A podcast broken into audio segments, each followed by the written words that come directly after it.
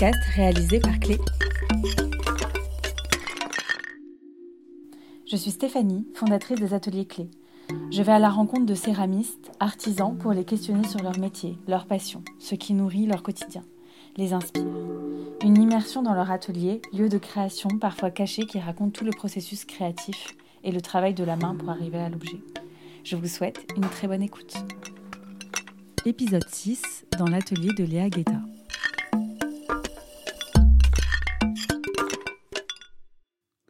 Avant de devenir céramiste, Léa a été formée à la cuisine en faisant la célèbre école Ferrandi.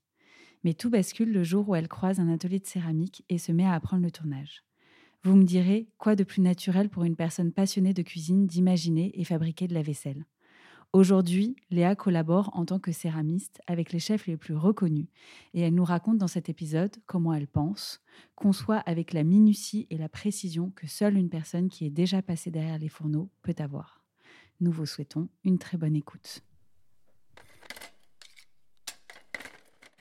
Bonjour Léa. Bonjour. Merci beaucoup de nous recevoir dans ton atelier euh, qu'on connaît déjà puisqu'on est déjà venu enregistrer un épisode avec euh, Solani ici, donc euh, avec qui tu partages cet espace.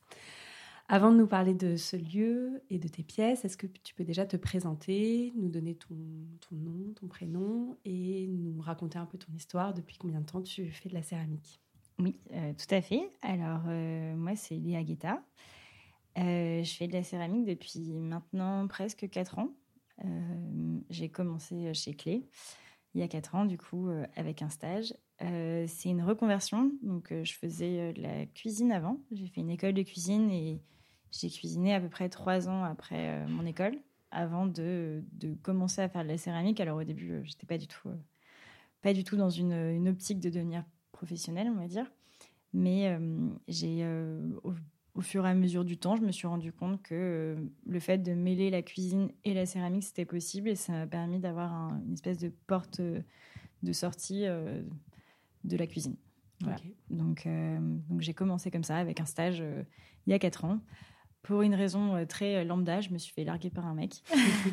du coup, il fallait que je passe mon temps, passe du temps à faire quelque chose. D'accord. Autre que euh, être dans une cuisine parce que ça prend déjà beaucoup de temps. Donc, tous les matins, Steph, tu me voyais à 10 h devant la porte. Devant la porte, exactement.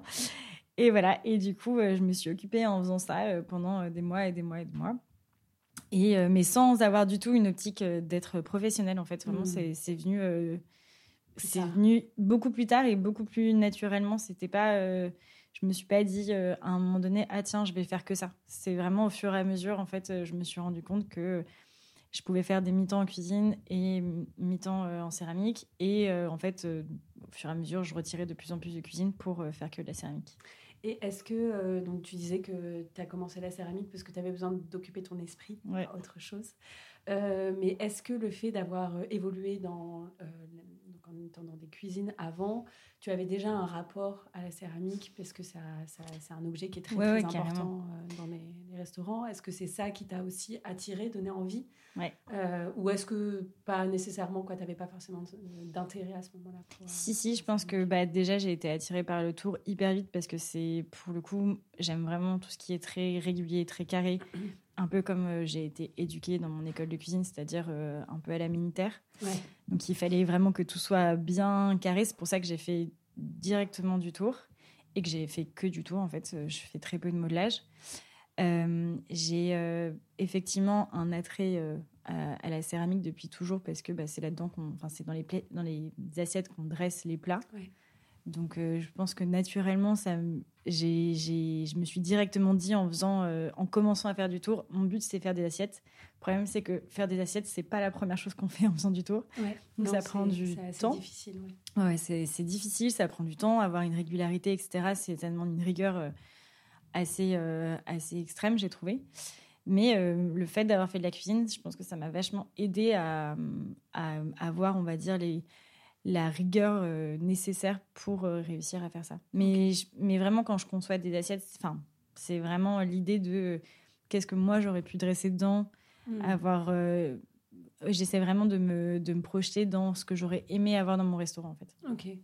Ok, c'est super intéressant. Mais euh, je pense qu'on y reviendra de toute façon quand on parlera de, tes pièces. Et du coup, quand tu parles justement de cette, de cette bascule au moment où bah, tu t'es rendu compte que tu avais envie de consacrer plus de temps à faire de la céramique plutôt qu'à faire de la cuisine, comment tu as opéré ce changement?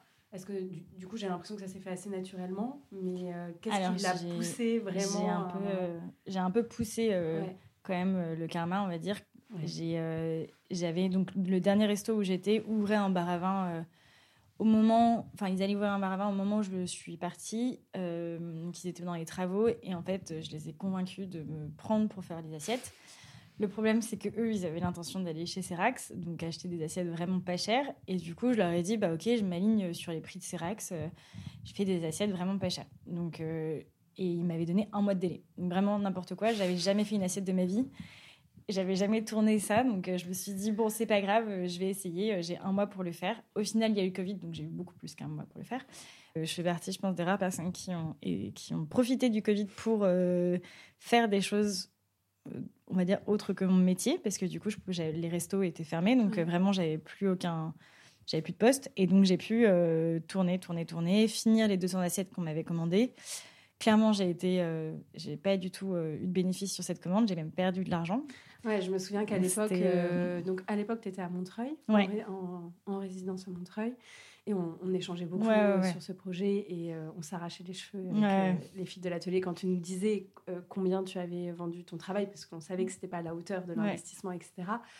Mais du coup, ce que je trouve intéressant dans cette histoire, c'est que toi, tu as eu besoin en fait de passer par cette étape qui, certes, ça t'a pas fait, ça t'a fait perdre de l'argent même, mais ça t'a aussi apporter Quoi, tu, tu la vois pas forcément Ah oui, non, non, moi je la vois pas, je vois pas du tout. Une expérience négative. Non, non, pas du tout, parce que pour le coup, je me dis que j'aurais, si j'avais pas eu ça, en fait, j'aurais pas eu le déclic de me dire, ok, vraiment, je vais essayer de faire de la série d'assiettes, et c'est grâce à cette commande que j'ai pu euh, m'entraîner. En fait, ça a été plus comme un entraînement. Effectivement, bon, à perte, mais euh, mm. au final, ça m'a permis d'avoir euh, enfin, mes assiettes pour la première fois dans un restaurant. Ouais et de pouvoir euh, faire la série euh, comme ce que j'avais imaginé.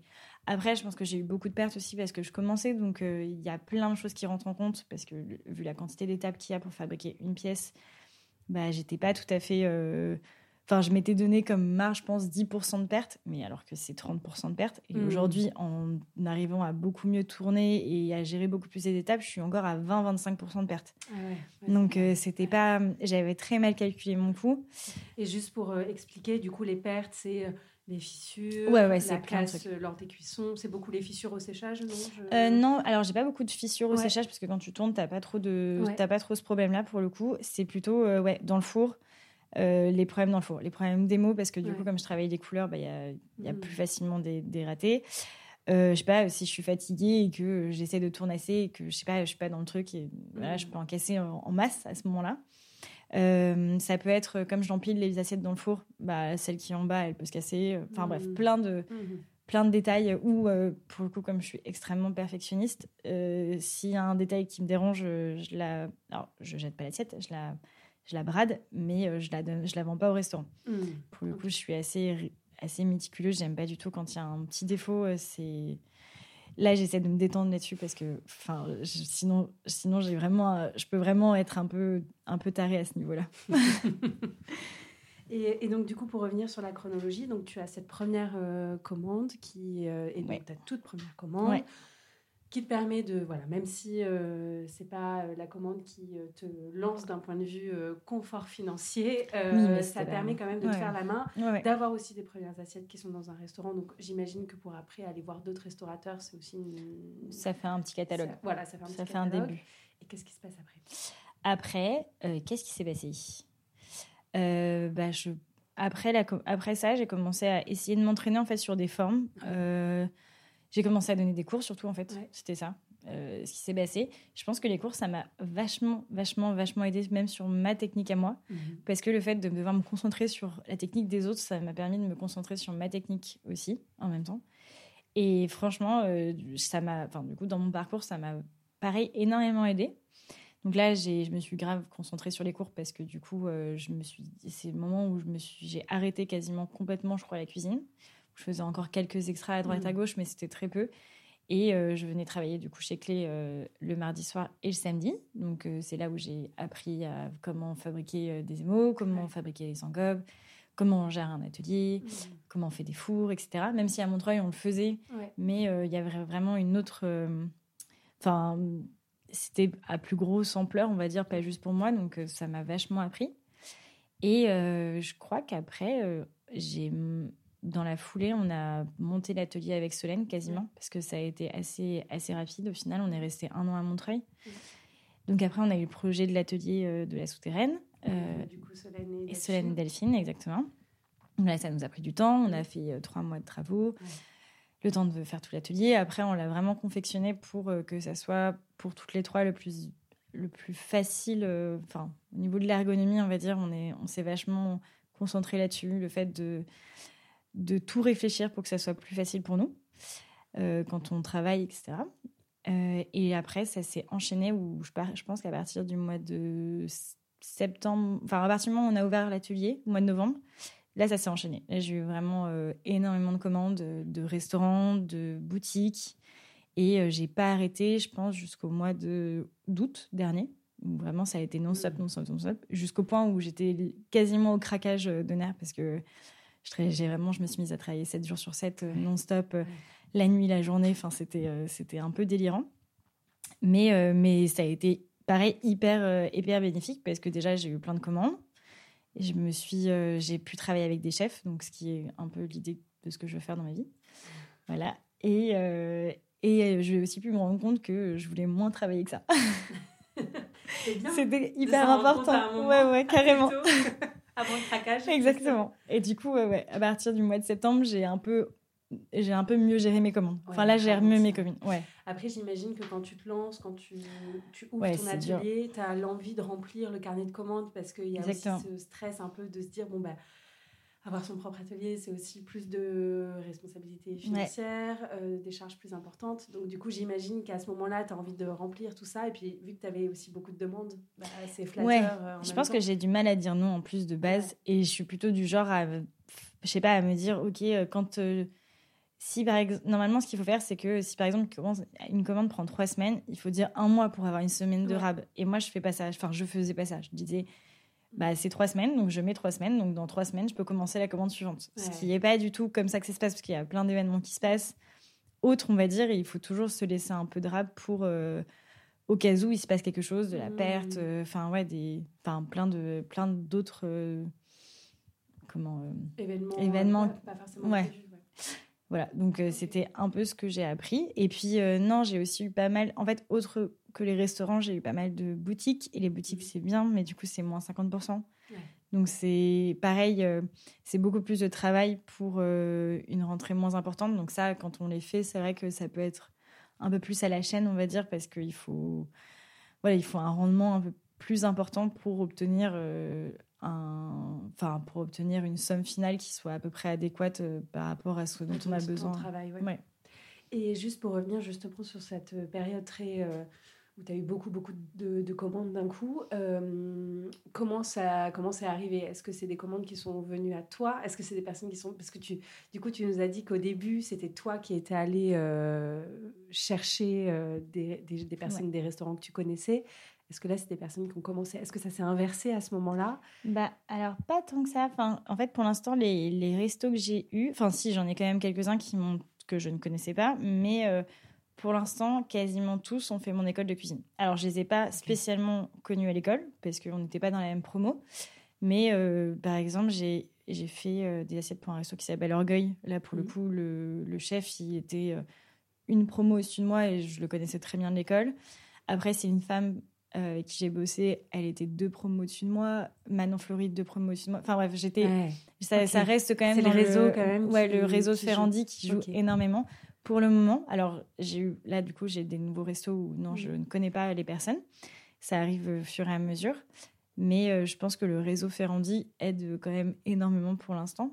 Et, et, voilà, et du coup, euh, alors même si les gens ne me connaissaient pas de l'école, juste le fait qu'ils voient que j'ai fait Ferrandi, ça, déjà, ça, ça aide, enfin, c'est pas que ça aide, mais ça donne un peu un, attrait commun euh, pour commencer à travailler ensemble. Tu penses que du coup, les restaurateurs, euh, le fait que tu aies fait cette école et que tu aies ce passé dans la restauration, ils sont plus en confiance de te confier leur projet? Il y, a, il y a quelque chose de l'ordre de, du langage commun? Tu sens que ouais, c'est... ça, je pense carrément. Je pense que quand euh, je bosse avec eux, pour le coup, on se comprend très facilement. Mm.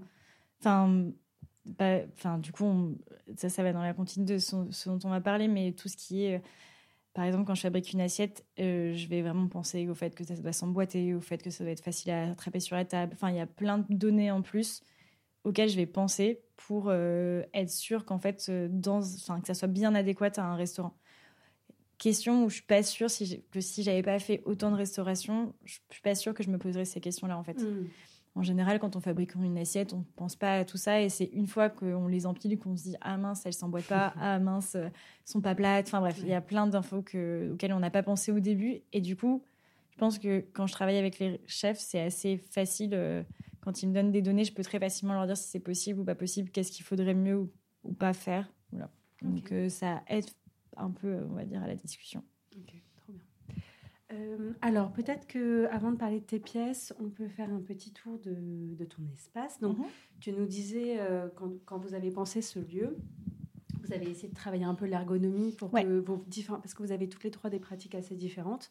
Tu es la seule à tourner, Solène tourne un peu, mais tu es quand même la seule à avoir une production autour. Euh, du coup, tu as un petit espace pour toi. Est-ce que tu peux, tu peux nous présenter un peu cet espace, euh, cet espace-là? Alors, carrément. Euh, bah, par exemple, quand je parle d'ergonomie, en fait, on a fabriqué un meuble, le meuble où je bats ma terre, donc la table à battre, qui est fait pour ma taille, vu que je suis toute petite, enfin pas très grande. Et du coup, la, table, la table pour battre est vraiment à ma taille. Je me fais pas du tout mal aux épaules. Euh, on a vraiment conçu ça pour que ça soit le plus adéquat euh, pour moi. En dessous, on a quatre planches de plâtre, ce qui me permet de recycler beaucoup de terre. Euh, parce que j'ai un, j'ai un, on va dire que je recycle pas mal de terre parce que je tourne énormément les assiettes. Donc du coup, il me faut beaucoup de, beaucoup de plaques de, plâtre pour ça. Alors juste pour expliquer à ah les personnes qui, font pas forcément de céramique, quoi, pas à ce niveau-là. En fait, les, le plâtre, les plaques de plâtre sont des, des plaques de plâtre qu'on achète chez Laura Merlin, euh, sur lesquelles on vient faire sécher de la barbotine euh, pour recycler la terre, pour que le plâtre absorbe le trop plein d'humidité, que la terre reprenne une consistance euh, bah, comme une consistance quand on la, quand on la modèle, quand on la tourne, et ensuite on vient la battre. Exactement. Donc ça, c'est vraiment important d'en avoir plusieurs quand on tourne parce que Enfin, en tout cas, quand on tourne des assiettes, c'est important. Ça dépend des pièces qu'on fait. Il y a des pièces qui se tournent pas énormément, mais pour les assiettes, euh, on a besoin de, de, recycler beaucoup de terre. Surtout que, en général, quand je, quand je fais des grosses, enfin, des grosses commandes, je vais pas tout recycler d'un coup. Donc, euh, j'entasse, j'entasse, j'entasse, et après, il faut que je recycle tout d'un coup, et ça fait beaucoup de, beaucoup de recyclage. Euh, voilà, donc après, il y a beaucoup d'étagères, donc à plusieurs, de plusieurs tailles possibles on va dire. Il y en a qui sont. En fait, je tourne, je tourne les assiettes sur des rondins de bois. Ouais. Donc, du coup, il y en a qui font la taille des grands rondins et d'autres qui font la taille des petits rondins. Euh, après ça, ces étagères, je les partage quand même avec les filles. Enfin, Solène, elle, elle le stocke beaucoup devant et Delphine aussi, mais euh, les pièces des élèves qu'elles accueillent euh, sont stockées ici. Et juste pour revenir sur les rondins de bois, tu les fais toi? Non, non, tu je les achète. Tout fait? Tout fait. Par un fournisseur Un euh, fournisseur qui s'appelle Scarva. Enfin, c'est une, boutique en ligne. Euh, euh, qui vient, ça vient d'Angleterre du coup. D'accord. ça, s'appelle Dirty Girl, je crois, la marque des, des rondins. Et ils sont, ils sont très bien, ils n'ont pas bougé pour l'instant parce que j'en avais déjà acheté à une autre marque en Allemagne et eux, pour le coup, ils ont complètement gondolé, mais hyper vite. Donc euh, j'ai changé et ceux-là, ils n'ont pas bougé. Donc euh, c'est un investissement de base. Mais au vu de. c'est très cher. C'est très cher. C'est 11 euros le rondin, je crois. c'est énorme. C'est énorme. mais vu, la, vu que je tourne tout en fait dessus, pour le coup, moi, l'investissement, il a été rentabilisé euh, directement. Enfin, j'ai. J'ai 50 rondins et je les ai vraiment rentabilisés très très vite. Mais je trouve ça dingue parce qu'en France, nous on a, on a beaucoup cherché ah ouais, c'est ça Pour acheter des rondins en France, euh, chez les fournisseurs, ça n'existe pas ou peu et euh, c'est très très très cher. Donc euh, nous, au final, on a opté pour l'option euh, fait maison, enfin presque maison. Non, non, mais je comprends complètement. ouais. Et souvent, on, on, nous pose la question où est-ce que vous avez trouvé vos rondins, où est-ce que je peux acheter des rondins? Et c'est vrai qu'on redirige vers des sites, des sites plutôt anglo-saxons, parce que ouais, ouais. c'est pas, évident. Bah non, c'est pas évident. Et, et franchement, les enfin, moi, la seule marque qui bouge pas pour l'instant, c'est Dirty Girl, et les autres, ils ont quasiment tous bougé. Donc, et il coûtait même plus cher que ce Dirty Girl. Donc euh, je me suis. Mais le fait de les faire euh, soi-même, c'est tout à fait, euh, tout à fait possible. C'est plutôt que moi, je les ai achetés dans les moments de rush en fait, où j'avais pas le temps en plus de me dire, ok, là, il faut que j'aille fabriquer mes rondins de bois. Mais mais c'est tout à fait faisable soi-même. Ça, pour le coup, je pense que si je dois m'en refaire, je les ferai, je les referai moi-même. Mm. Après, les petits s'emboîtent dans un gros, dans un grand, dans un grand. Donc ça, pour le coup. Mais ils coûtent beaucoup moins cher, les petits. Je sais plus à combien ils sont. Euh, je sais plus. Je crois que c'est 5 euros, un truc comme ça.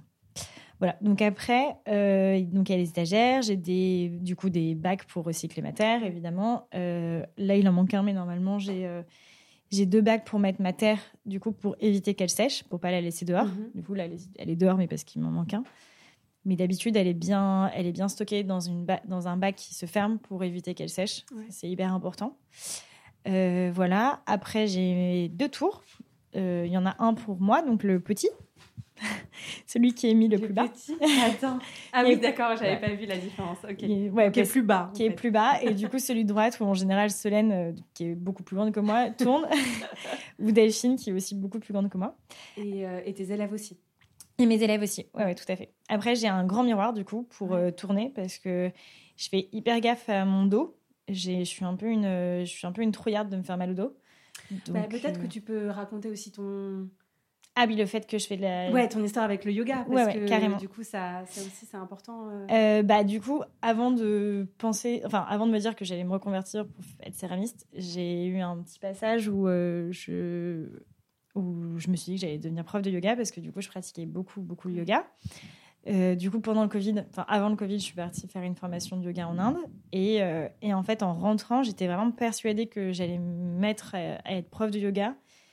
Mais, mais, euh, mais je pense que, je sais pas, il y a vraiment un truc avec la céramique qui m'a. Enfin, côté très addictif, je pense, où j'ai vraiment. j'ai Fasciné, ouais, fascination exactement. Extrême, ouais. Je reste donc vachement addict aussi au yoga. J'en fais, euh, j'en fais quasiment euh, tous les matins. Mais, euh, mais c'est vrai que du coup, ouais, j'ai un, j'ai un peu. Enfin, j'essaie de combiner. Enfin, c'est pas que je combine les deux, mais enfin, je veux pas me faire mal en faisant de la céramique parce que j'ai aussi. Je, c'est hyper important pour moi de faire du yoga et d'avoir un corps qui est, qui est en bonne santé.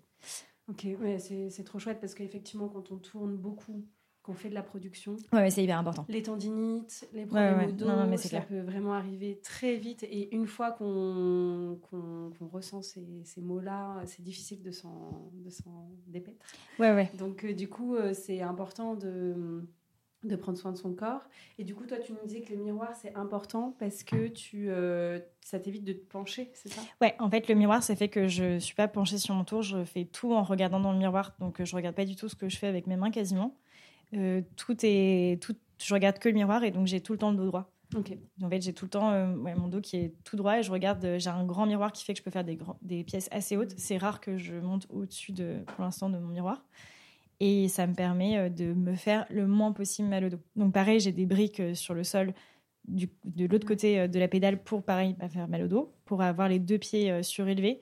Ça, c'est hyper important pour, au même niveau. Au même niveau. Parce que ça, vraiment, je pense qu'après une journée avec un pied par terre et un pied sur la pédale, on a mal au dos quasiment. Mm.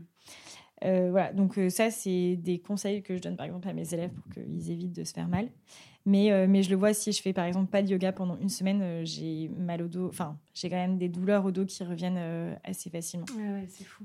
Ouais. Mais je pense que c'est aussi parce que j'ai l'habitude de pratiquer. Du coup, du coup dès que j'arrête, c'est assez instantané. Et les, les, douleurs aux mains, les tendinites, tout bah ça Là, ça, va, mieux, mais c'est vrai que j'ai pareil. En fait, ça dépend de la terre que je bats. Euh, pour faire les assiettes, je travaille une terre qui est très molle parce que j'ai besoin d'en faire beaucoup. Dans une journée, je peux tourner 40 assiettes. Ah ouais. Donc euh, si je m'amuse à tourner, ouais, à faire une, terre qui, à travailler une terre qui est dure, j'en ai une qui est plus dure avec laquelle je fais que des vases parce que euh, avec la terre qui est plus molle, je suis incapable de tourner un vase, ça s'effondre. Euh, mm. Enfin, ça se maintient pas suffisamment. Mais du coup, euh, cette terre-là qui est plus molle, je peux vraiment en faire des grosses quantités sans me faire mal au poignet. Alors que l'autre terre que j'utilise, qui est plus dure, je suis incapable de faire 40 assiettes dans la journée. J'ai mal au poignet, mais quasiment instantanément. Mm. C'est-à-dire qu'au bout d'une journée, j'ai mal au poignet. Il faut que je m'arrête après pendant deux jours de tourner parce que j'ai mal au poignet. Ah oui. Donc je fais pareil, assez attention à ça. Ça m'est arrivé plusieurs fois d'avoir juste des débuts de tendinite. Mais, euh, mais j'arrive à les reconnaître assez facilement. On a une, euh, on a une attelle euh, avec Solène qu'on se partage quand il y a besoin. voilà. Mais, mais c'est vrai que là, ça fait un petit moment que. Après, je pense que c'est parce que si j'ai un peu ralenti la cadence. enfin, tu m'aurais demandé au mois d'avril, je pense que mes poignets étaient au point de, de tomber tellement je tournais. On va éviter ça quand même. Léa. Ouais, non, non, mais là, je, me suis, je me suis un peu calmée. Mais du coup, le rapport avec le yoga, c'est vrai que je pense qu'il y a vachement, enfin, le fait de perdre un peu la notion du temps, le fait d'être un peu euh, en, enfin, pas en méditation, hmm. enfin, si, un peu en méditation où euh, on a vraiment euh, l'esprit qui, qui pense à rien, enfin, qui pense à rien, qui, qui est juste focus et concentré sur, sur une pièce, sur le tour. Euh, alors, je l'ai moins en modelage parce que, parce que je suis moins habituée, je pense, à faire du modelage. Mais a priori, c'est à peu près la même chose. Et c'est vrai que sur le tour, euh, il y a vraiment une sensation de. Euh, on perd un peu la notion du temps, on se concentre juste sur, sur la terre et sur les sensations qu'on a. Et du coup, c'est vachement similaire, je trouve, avec le yoga. Bah, pour le coup, toi, t'en fais aussi pas mal. Donc, Oui, non, c'est sûr que je trouve qu'il y a. Alors, moi, je, ne tourne pas et je suis d'accord qu'en modelage, c'est un peu différent bien que moi je fais beaucoup de colombin et je trouve qu'avec le colombin on ressent aussi ce même euh, cette même concentration du geste répétitif mm. etc mais euh, mais non je trouve ça je trouve ça très intéressant ce que tu dis et est-ce que tu est-ce que tu trouves que ton ton rapport au tournage parce que j'ai l'impression aussi que on n'a pas du tout la même euh, la même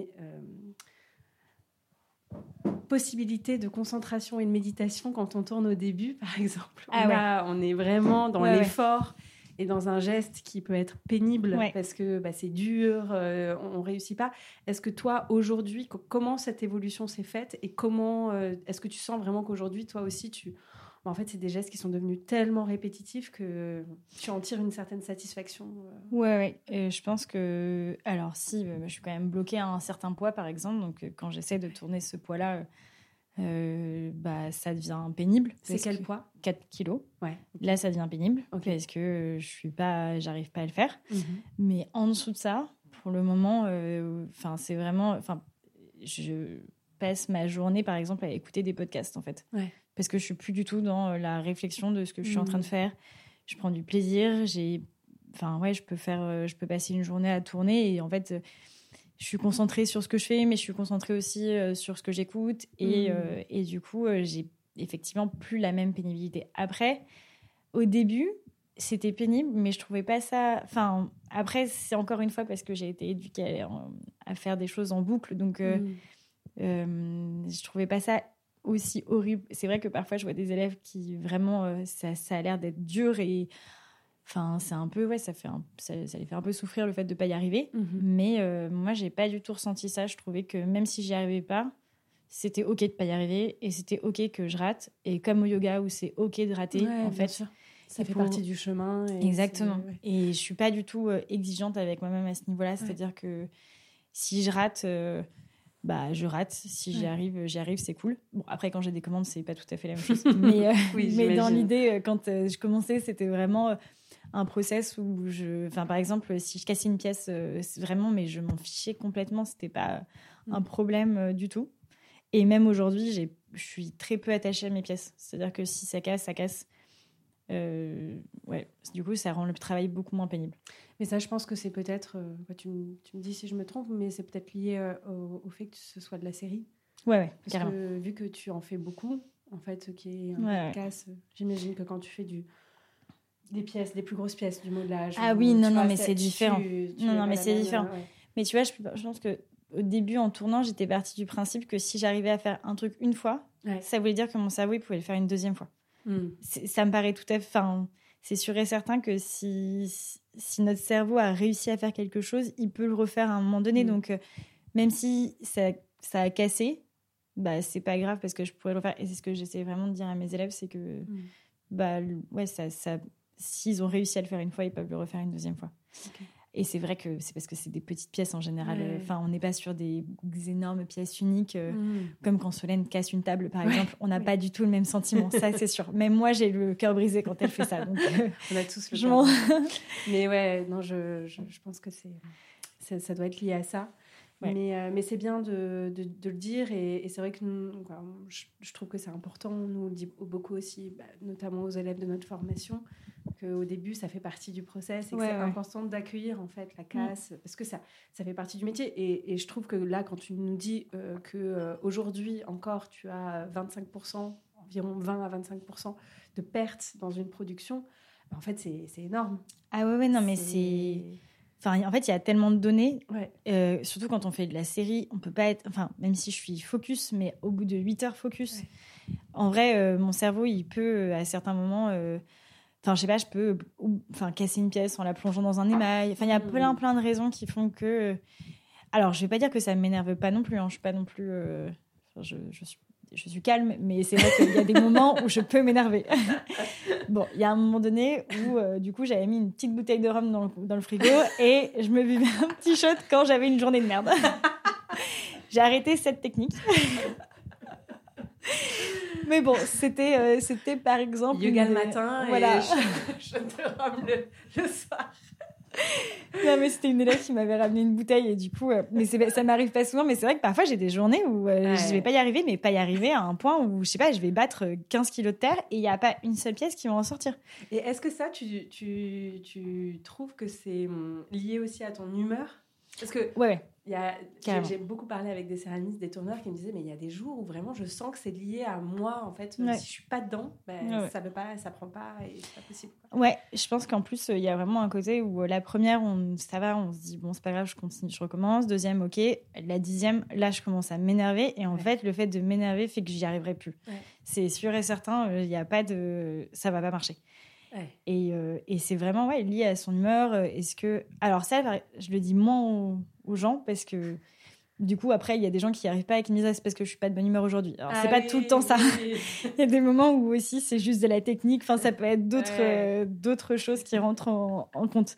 Mais oui, oui, moi je pense qu'aujourd'hui, si j'ai des moments où j'y arrive pas, c'est parce que il y a des, enfin, soit euh, soit j'ai pas assez dormi, soit euh, je suis, enfin, il y a plein de raisons qui peuvent qui peuvent rentrer en mmh. compte et et c'est pour ça qu'il faut arriver à se détacher de temps en temps et se dire bon, bah, c'est pas grave, j'y arrive pas, je rentre chez moi, je fais autre chose euh, mmh. et j'y retournerai demain. Et est-ce que tu arrives, oui, donc tu arrives à ce moment-là à te détacher et faire autre chose et, et, partir de l'atelier Alors, là, si je te dis ça et que Solène écoute le podcast, elle va vraiment venir me voir et me dire elle se fout de ma gueule. c'est pas vrai. tu me mens. Non, mais il y a des moments où j'y arrive et il y a des moments où ouais, je suis en train où je tourne autour des tables de Solène et Delphine en disant euh, mais ça y est, j'arrive plus à tourner, c'est fini. et elles me disent, bon, rentre chez toi. Et je finis par rentrer chez moi et le lendemain, j'arrive. Donc, c'est que ça fonctionne en fait. C'est vraiment, euh, c'est juste le process de se dire, bon, il faut que je rentre chez moi parce que j'y arriverai pas. Il y a des moments où j'arrive très bien, il y a des moments où je rumine, où je me dis que j'y arriverai plus jamais de ma vie et que c'est fini. Ça, n'est pas arrivé encore. ok, super. Est-ce que tu peux nous parler euh, un peu de tes pièces?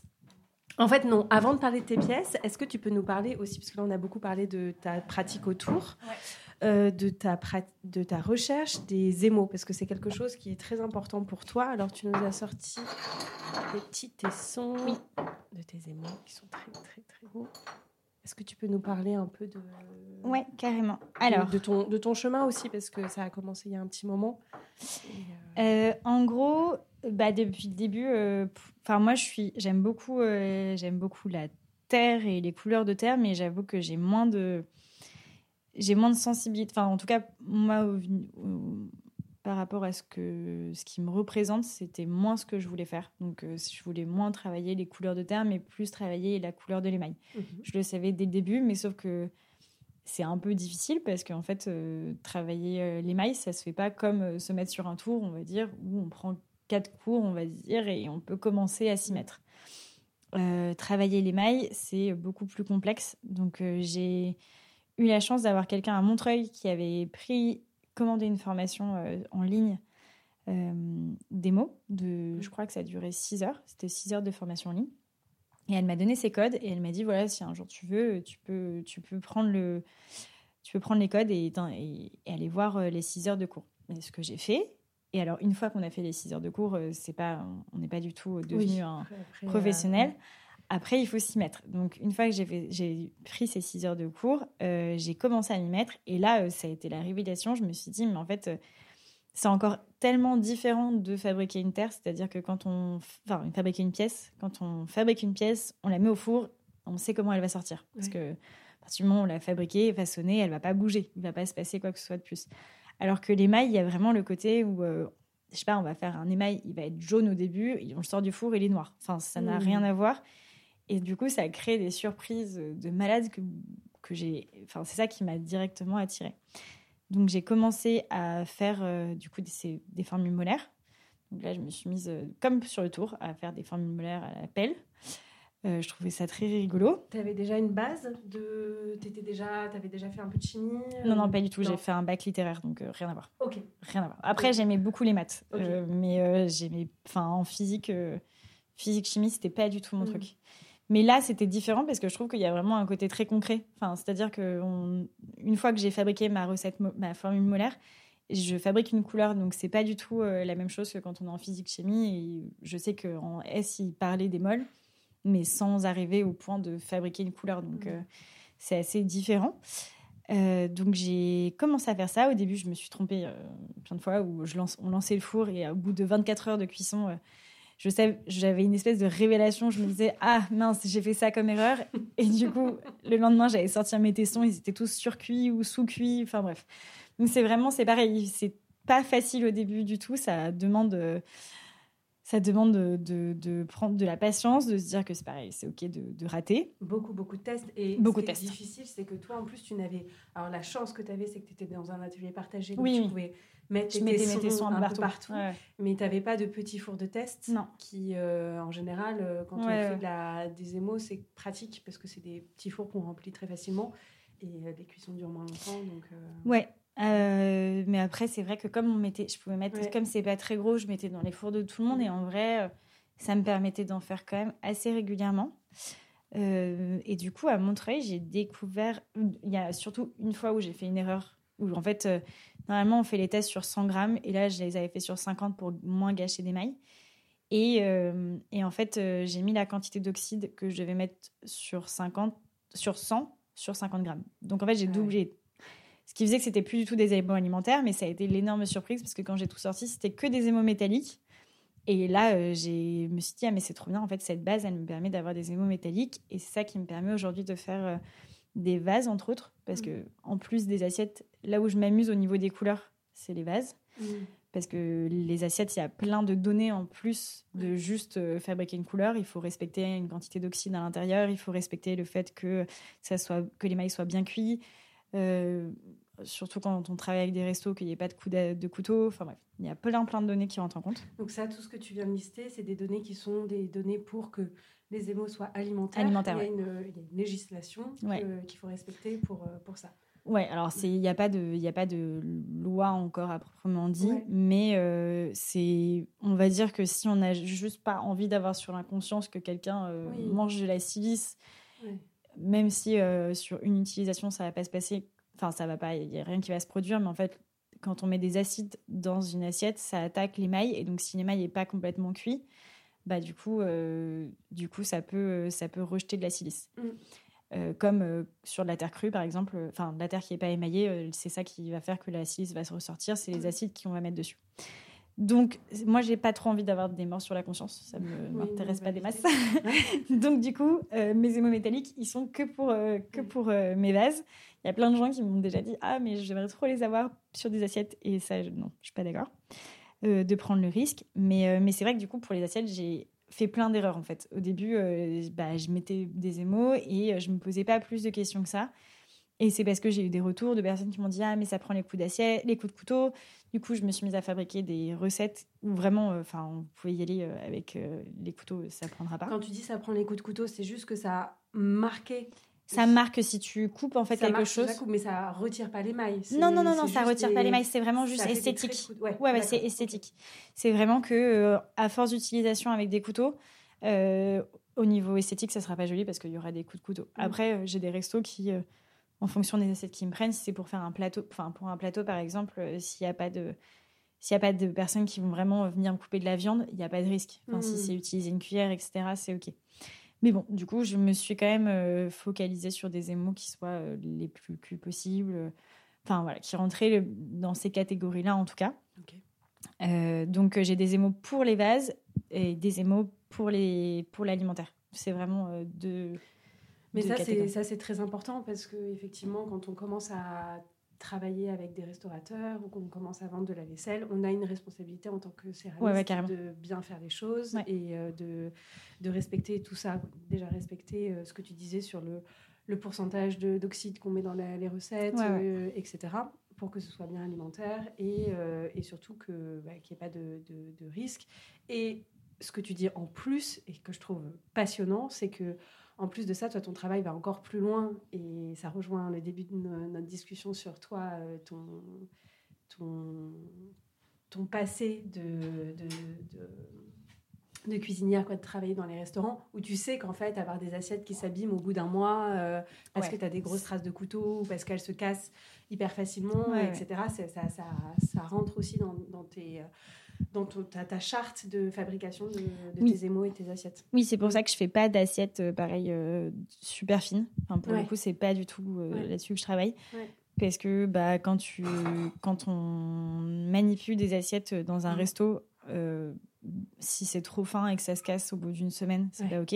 Après, ça dépend des restos avec qui, avec qui on bosse. là, par exemple, je, vais, je bosse un tout petit peu sur un modèle avec le resto La Dame de Pique de Anne-Sophie Pique. Et euh, là, c'est pas du tout la même chose. C'est un resto hyper gastro, donc euh, ils veulent de la finesse.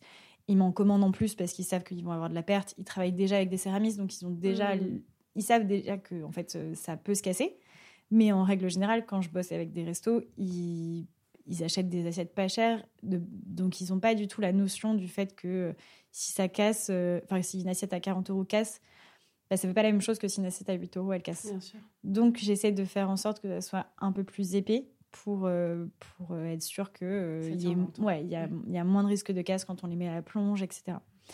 Et, et voilà. Et du coup, ouais, pareil pour les, ouais, pour les couleurs.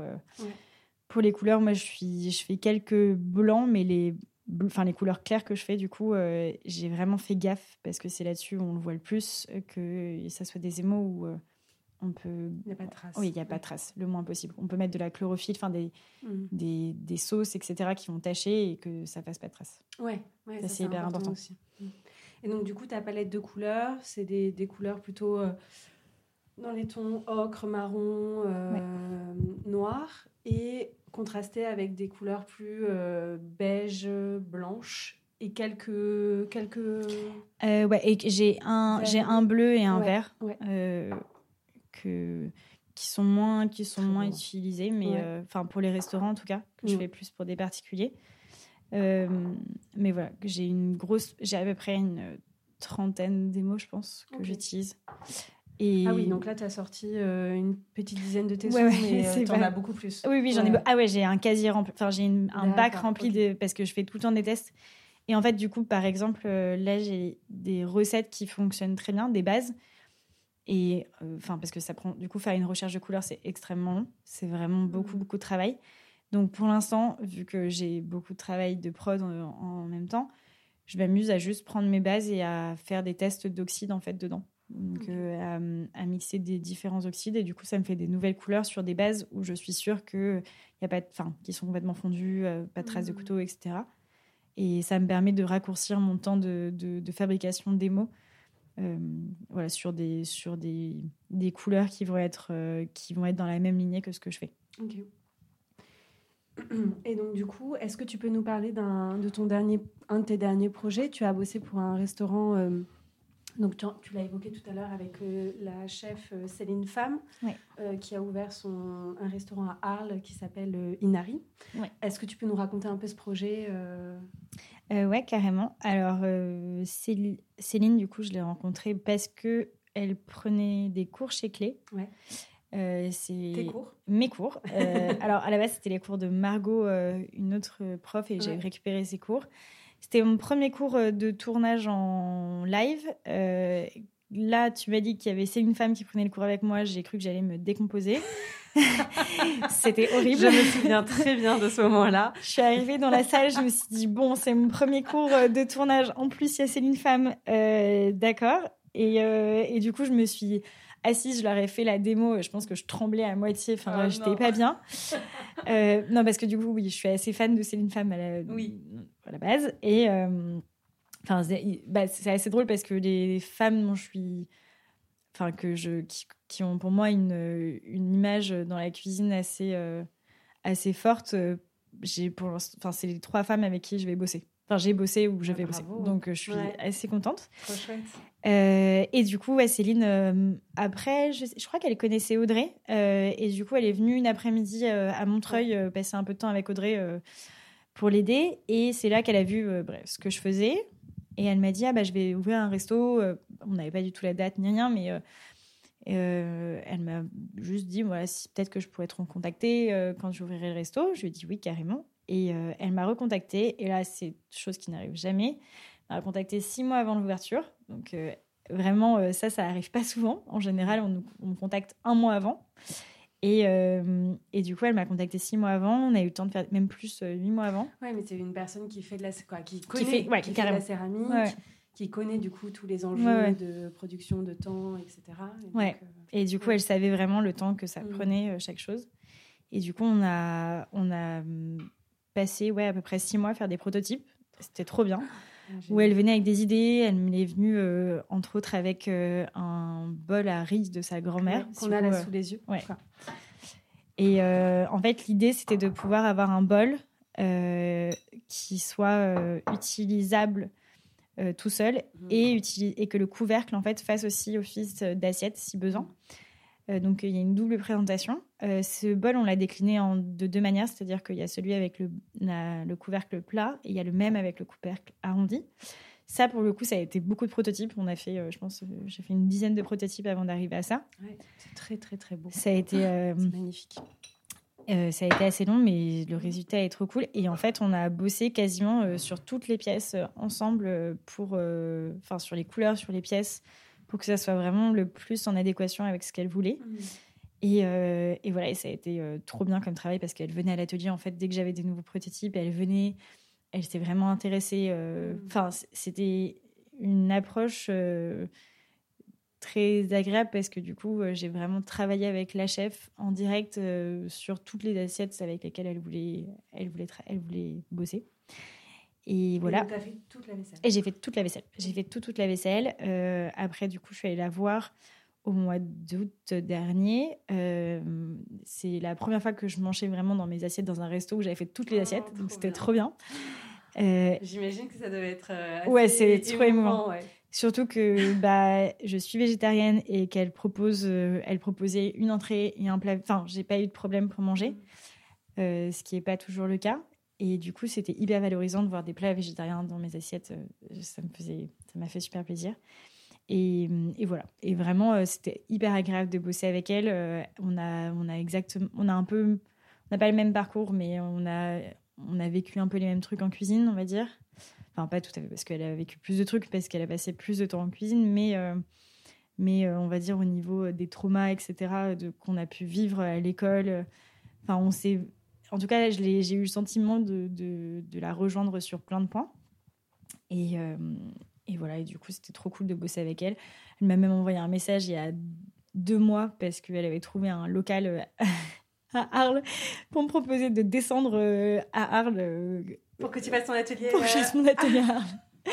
pour vous dire à quel point c'est vraiment très très bien entendu. C'était trop cool. Ah, mais, euh, bah, mais voilà, si je, peux, si je peux bosser. Ouais, bah, non, non, mais carrément. Bon, après, là, j'avais ouvert cet atelier il n'y a vraiment pas longtemps. Donc, euh, j'étais pas, là, j'étais pas prête à me remettre dans des travaux et tout. Oui, oui, mais c'est vrai que c'est vrai que c'était trop bien de bosser avec des gens comme ça qui euh, s'intéressent. Mm.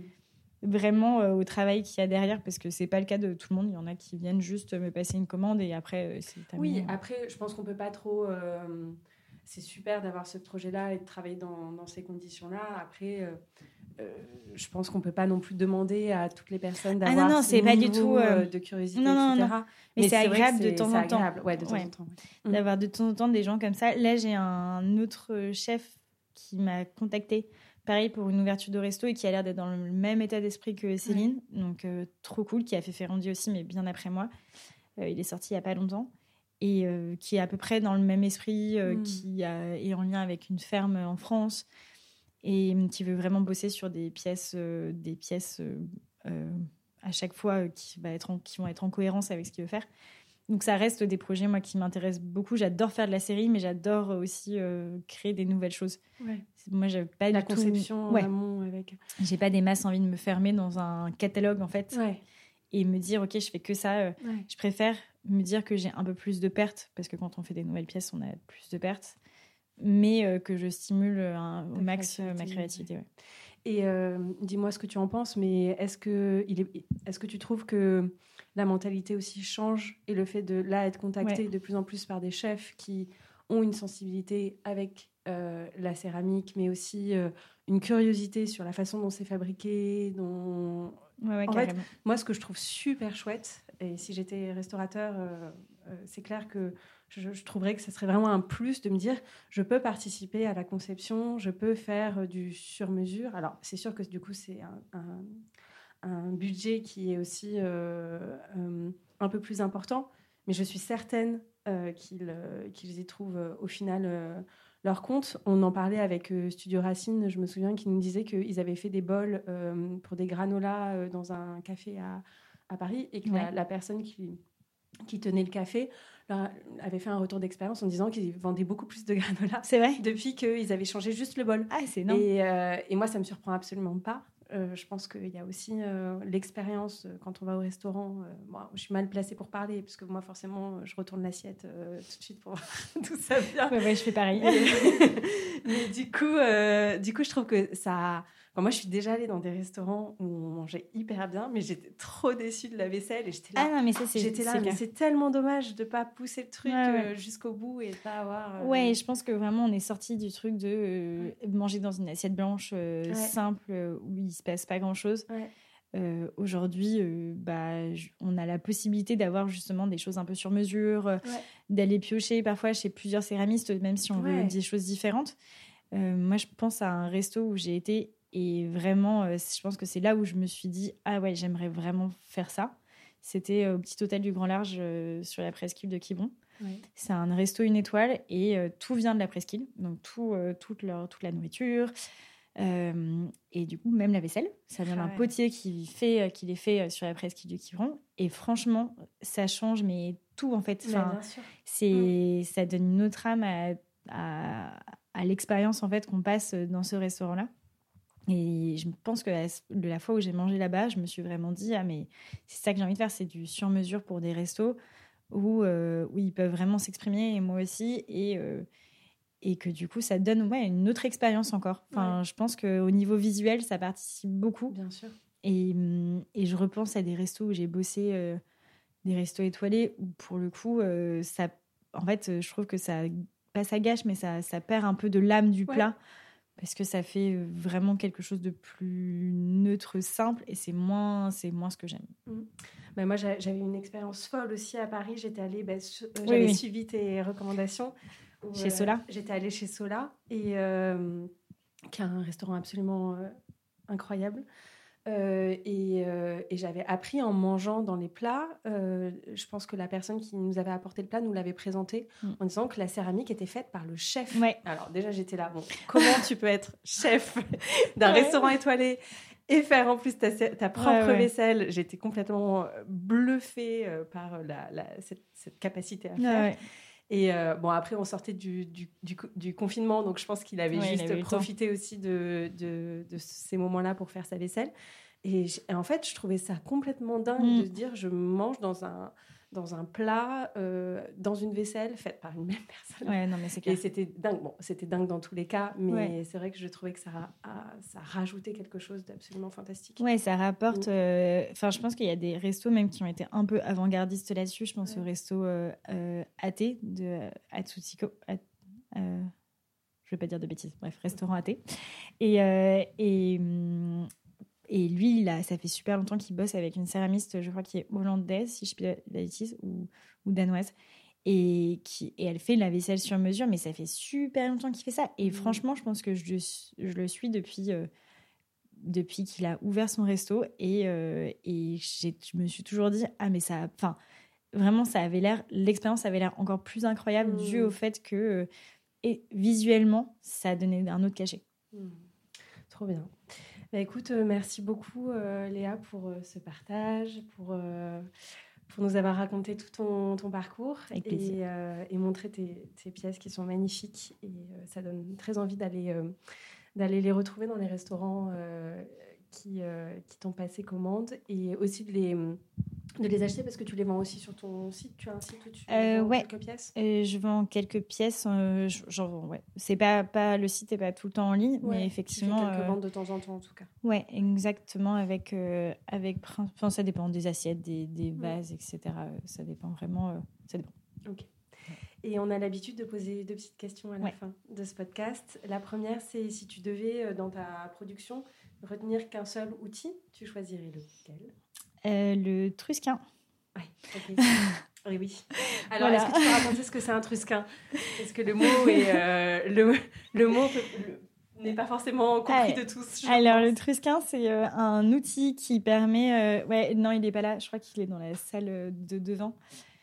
c'est l'outil. On le prendra en photo. Vous pouvez le voir sur le, sur le site. C'est l'outil que j'utilise tous les jours, quasiment. Ça permet de de faire euh, une série sans avoir à sortir la règle toutes les 30 secondes. Ça mesure en fait ça mesure, les bords de la pièce. Exactement. Et du coup, on relève, il y a un espèce de, petit, de petite flèche, enfin de petits bouts euh, avec une pointe. Et euh, cette pointe, on la descend quand on tourne et on la relève pour retirer la, la pièce. Et voilà, et ça, c'est vraiment l'outil qui, je pense, me représente très bien. c'est très carré, la rigoureux, et ça permet, de, ça permet de faire des séries bien précises. Donc, euh, ouais, je pense que je choisirais ça. Ok.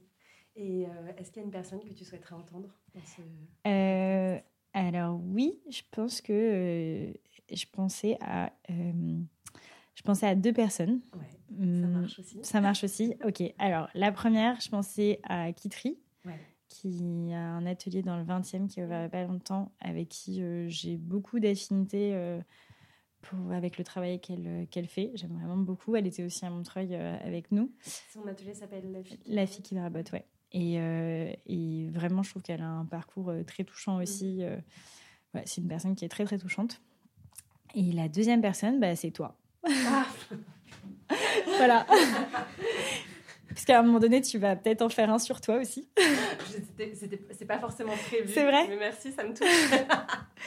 Bah pareil, tu as un parcours qui est intéressant au niveau euh, entrepreneuriat, de tout ce que tu as fait, enfin, le fait d'avoir monté euh, les clés ateliers, euh, etc. Donc je pense que ça peut être intéressant d'avoir un podcast sur toi. Merci. bah peut-être, on verra. Merci en tout cas pour, pour ton accueil. C'était super intéressant et très chouette de parler avec toi ce matin. Et puis bah, bonne continuation. Merci. et à bientôt. À bientôt. C'était Dans l'atelier, un podcast réalisé par Clé. Un immense merci pour votre écoute. Si l'épisode vous a plu, n'hésitez pas à nous le dire et à le partager. À très bientôt pour de nouveaux épisodes. Merci à Carole pour la réalisation du podcast, à Loïc pour la création sonore et Baptiste pour l'identité graphique.